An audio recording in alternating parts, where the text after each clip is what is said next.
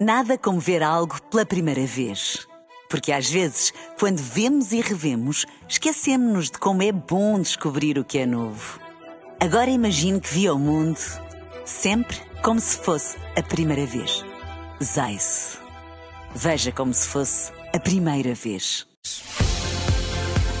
Na rádio, no digital, em podcast. Música para sentir, informação para decidir.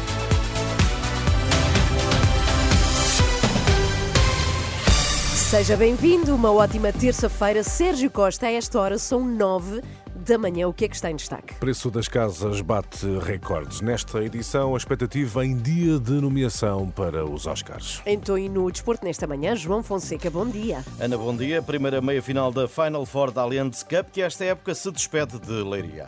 Vamos lá às notícias das nove. Quanto às temperaturas atualizadas, estão 11 graus em Lisboa, 12 no Porto, 14 em Faro, sobem em todo o país no dia de hoje. Notícias com Sérgio Costa. Uma subida de quase 12%. As casas nunca estiveram tão caras. O preço da habitação bate, bateu recordes em 2023, apesar dos aumentos não terem sido tão significativos como em anos anteriores. São dados da Confidencial Imobiliário, citados hoje pelo Expresso e também pelo Jornal Público. As vendas eh, de casas caíram 17%, mas os preços e os preços estão a subir há mais de uma década. Para este ano prevê-se nova uh, subida. Criar um alerta de situações de risco de perda de casa e definir medidas que eh, evitem que as pessoas vivam na rua.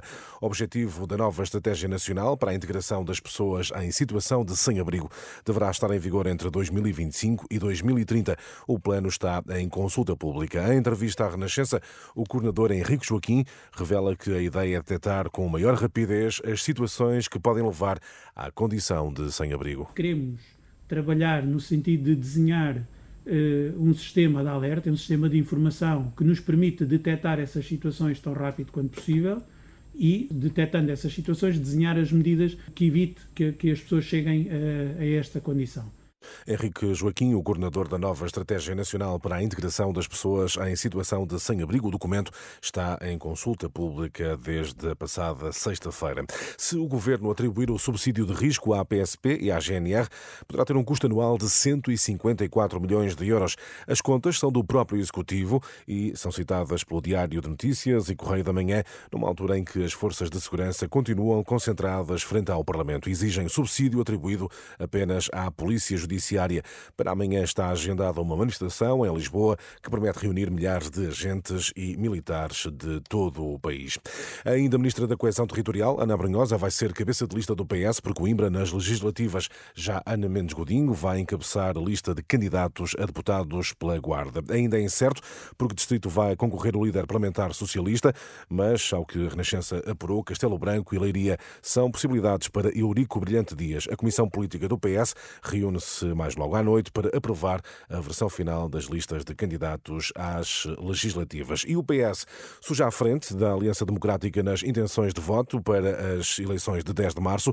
É pelo menos o que revela a mais recente sondagem da Intercampos para o Jornal Negócios e Correio da Manhã. O PS surge com 26,4%, seguindo-se a AD com 20,8%, o Chega alcança 16,6%. Mais distantes estão o Bloco de Esquerda, com mais de 7%, a Iniciativa Liberal, com mais de 5%, 5%, a CDU com quase 4%, o PAN com 2,2% e o LIVRE com 1,3%. As sondagens são mais frágeis do que os estudos de opinião pública eh, sobre outros temas.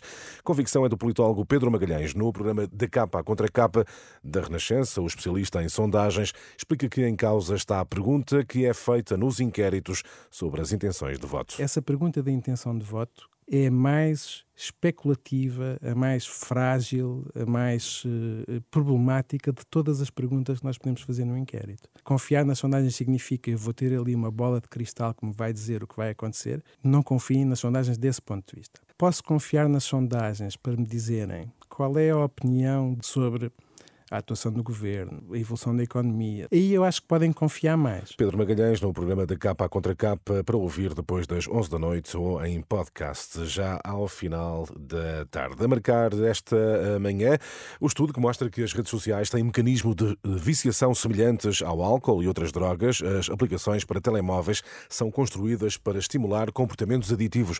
Conclusões do estudo Scroll Logo Existo.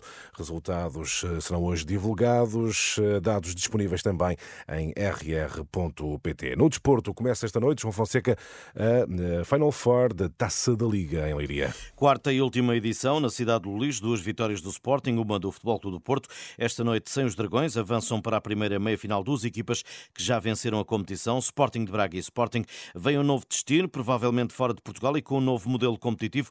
Ruben Amorim manifestou a sua opinião sobre a atual estrutura deste mini torneio. Tendo os grandes é diferente e há, há um bocadinho essa, essa diferença, mas eu acho que todas as equipas profissionais devem ter a oportunidade de competir e não tornar só aquilo na Final Four.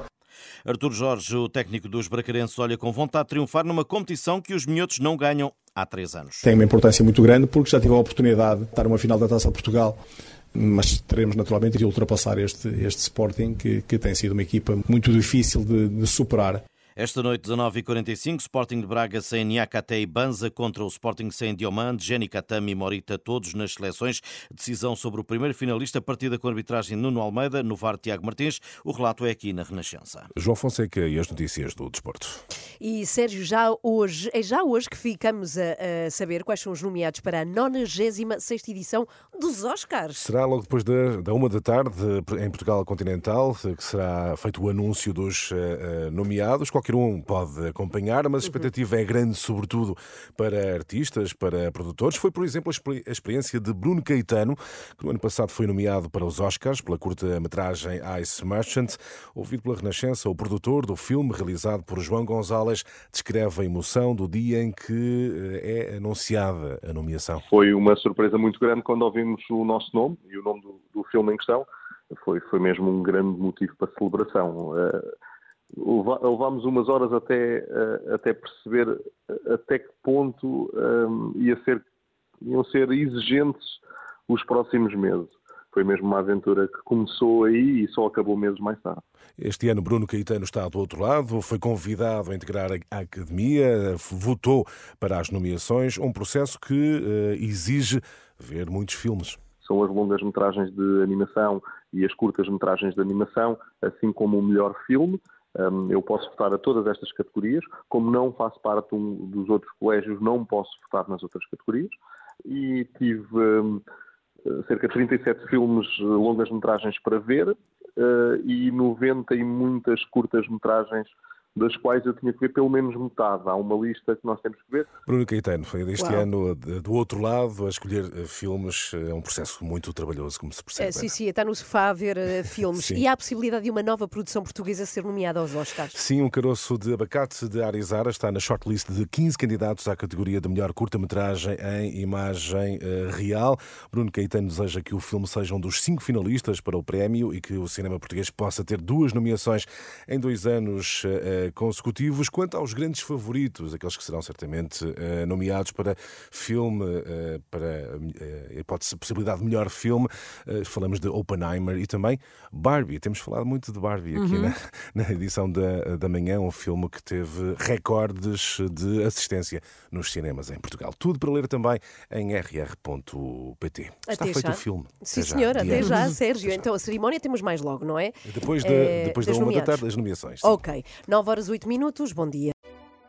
Nada como ver algo pela primeira vez. Porque às vezes, quando vemos e revemos, esquecemos-nos de como é bom descobrir o que é novo.